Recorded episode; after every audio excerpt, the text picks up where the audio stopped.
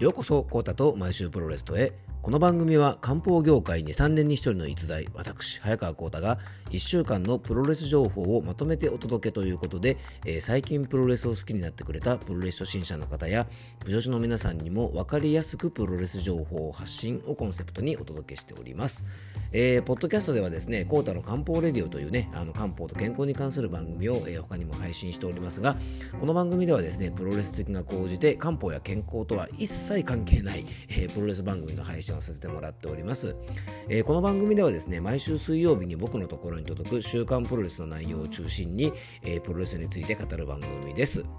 えー、と本来はですね昨日配信しなければいけなかった番組なんですがちょっと昨日はですねいろいろ立て込んでましてあのちょっと配信することができなかったので、え1日空けてですね今日木曜日に、えー番組の方を配信したいと思います、ね、週刊プロレスを開けるのもですね1週間ねあの我慢してたのでねあのワクワクしております。それでは早速ね、えー今週号の表紙を見てみましょう。よいしょ。はい。はい、ということでね、えーいよいよ開幕しました。新日本プロレスワールドタッグリーグ戦として、えーベスト・オブ・ザ・スーパージュニアね、えーまあ、制御不能のカリスマ内藤哲也がねいよいよ復帰ということで、えー久しぶりに表紙を飾っております、えーそれではですね中身の方を見ていきたいと思います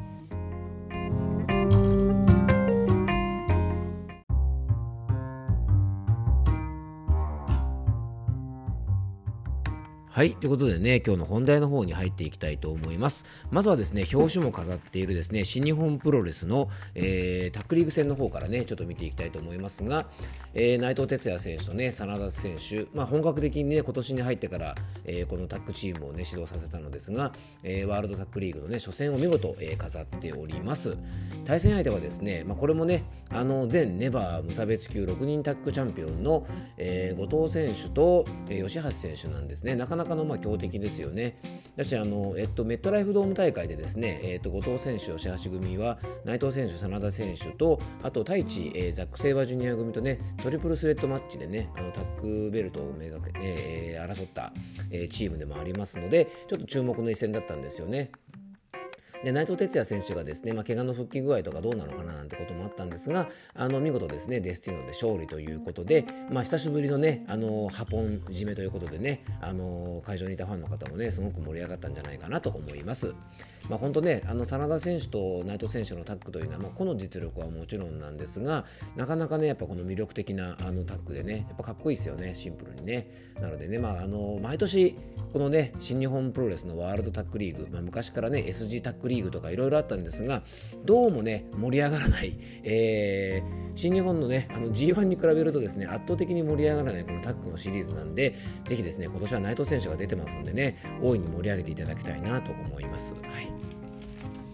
そしてですね新日本プロレス、まあ、今回ですねちょっと注目のタッグチームがありましてねあのちょっとびっくりしたのがですね高道の選手がね、えー久しぶりに、まあ、この新日本プロレスマットに復帰したということでですねあの高道の選手はですねあのまあいろいろあってですね確かあれだったかななんかあの不倫騒動があったのかなあのなんかねいろいろちょっと追い倒した関係もあって新日本のプロレスのリングからですねちょっと遠ざかってはいたんですが、まあ、ここに来てですねあの、まあ、新日本のリングに復帰ということでね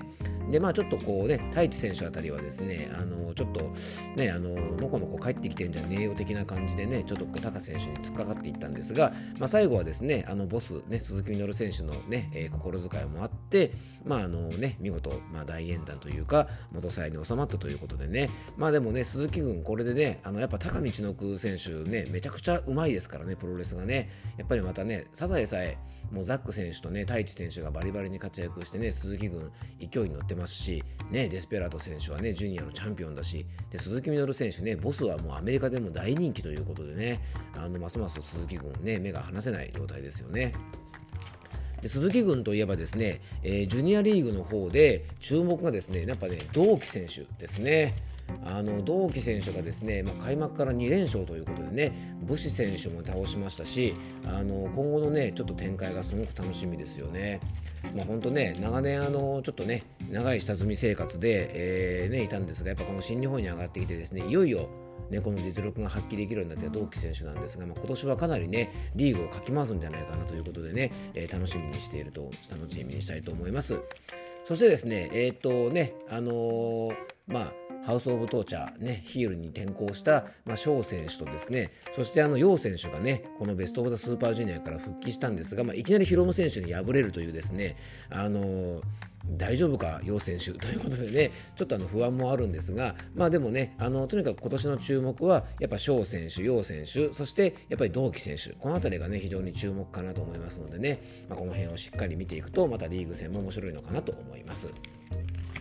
そして今日はね、ノアについてね、ちょっとまた触れたいと思います。今日実はね、関東からはノアです。はい。で、しかもですね、まあ、今年1年ね、武藤さん大活躍で、まあ、GHC ヘビー級はもちろんですがここに来てですね丸藤選手と一緒に、えー、GHC タッグを取ったということでね、まあ、今年はねあのシングルタッグ両方ともねあの体感ということでね、まあ、天才、まあ、狂い咲き、ね、何回目の狂い咲きかって全く言いたくなるんですがあの武藤選手本当にすごいですよね。なんかね、プロレス大賞で今年はね、なんか本当か、まあ、今更なんですがね、もう散々 MVP もいっぱい取ってるんでね、あれですが、何かね、あの賞をね、差し上げてもいいんじゃないかなっていうぐらいの大活躍ぶりでしたね。えー、清宮選手、まさ北宮選手のね、チャンピオンチームから見事ベルトを奪取しております。はい。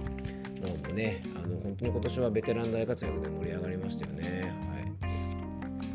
そうですね、もうそしてもう一個、えー、今、タックリーグをやってるね、あの団体がございます。そうですね、今、スターダムがね、タックリーグ戦をやっておりまして、えー、1日3試合を制してですね、えー、ね、えー、スターダムに復帰というか、プロレスに復帰した葉月選手と、これまたですね、あの今年に入ってからスターダムに復帰した、まあ、小熊選手のね、あのタッグチームが、まあ、見事ね、リーグ戦を制して優勝ということでね、まあ、これからこの2人でね、あのタックル戦線をちょっとかけ回してくれるのかなということで楽しみです。まあ、スターダムもね、本当にあの葉月選手が復帰してですね、もともとね、あのすごくプロレスが上手い選手ですし、あのね、将来も期待された選手なので、まあ、ここに来てね、あのプロレスに戻ってきたということで、えー、スターダムね、さらに層が厚くなってきてですね、楽しみに、えー、したいなというふうに思っております。はい、えー、その他にもですね、今週も、えー、それ以外の団体のニュースもたくさん載ってますんでね、ぜひ週刊プロレス、えー、チェックしていただけたらなと思います。えー、今週も聴いていただきありがとうございます。また来週お会いしましょう。リスナーの皆さん、愛してます。